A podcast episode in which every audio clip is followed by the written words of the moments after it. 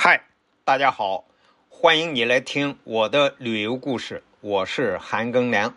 咱们啊继续讲在意大利罗马市的旅游。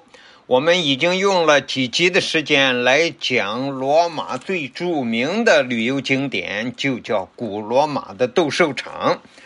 其中第一集呢，讲为什么要建这个斗兽场，是因为当年那个是公元七十几年嘛，当年那些贵族们啊，想要看狮子、老虎、猛兽和人搏斗，这样很血腥的、很刺激的场面。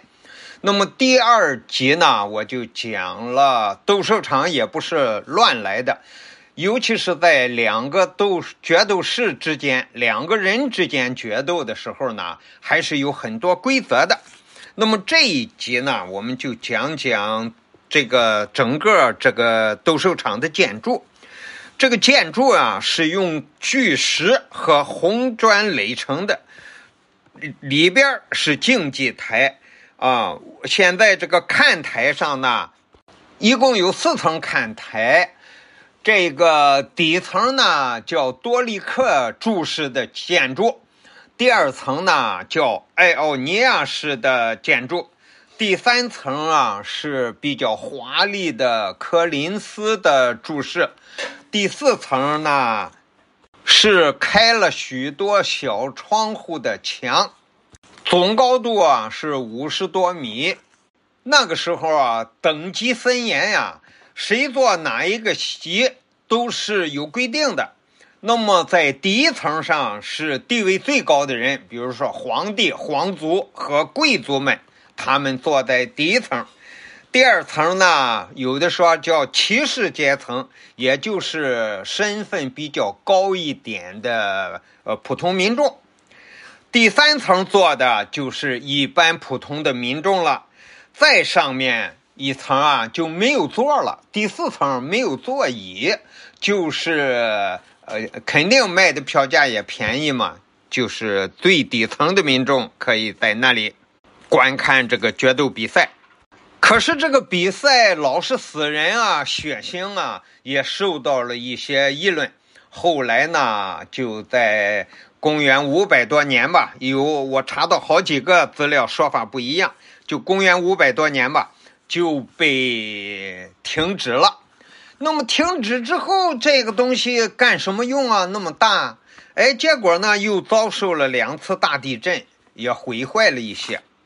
而到了十五世纪呢，梵蒂冈为了建造教堂啊、枢密院呀，甚至派人来拆除了决斗场的一部分石料，拿到盖他们的房子去了。直到一七四九年，罗马教廷才宣布这儿为圣地，受到了一点保护和修复。在前些年。呃，保罗二世教皇在世的时候呢，都在这个地方举行仪式，纪念这些殉难的烈士。因为啊，这个竞技场这么大，一直荒着，荒了近千年呢，呃，所以就长出来许多野草杂树。据说啊，竟然有植物学家。在这个地方写出了两本植物学的专著。现在作为一个旅游景点开放啊，要买票才能进去看。里边呀，已能够看到那个台上台下纵横交错的甬道和小房子，然后呢，还有能看到有输水管道。当年啊，为了表演水战。就把输水管道修到这个斗兽场的里边。如果需要水战的时候，真的是会放水，然后让这些决斗士啊在水里头打水仗。总而言之啊，当年那些贵族们啊，为了他们的刺激，为了他们的享受啊，也是想了很多办法。现在这个古罗马的斗兽场啊，被。成为了一个世界遗产，确实，它也有资格成为世界遗产，因为这种建筑式样成为了近代体育场建设的一个样本。它也成了体育场的鼻祖。感谢你的收听，咱们下期再见。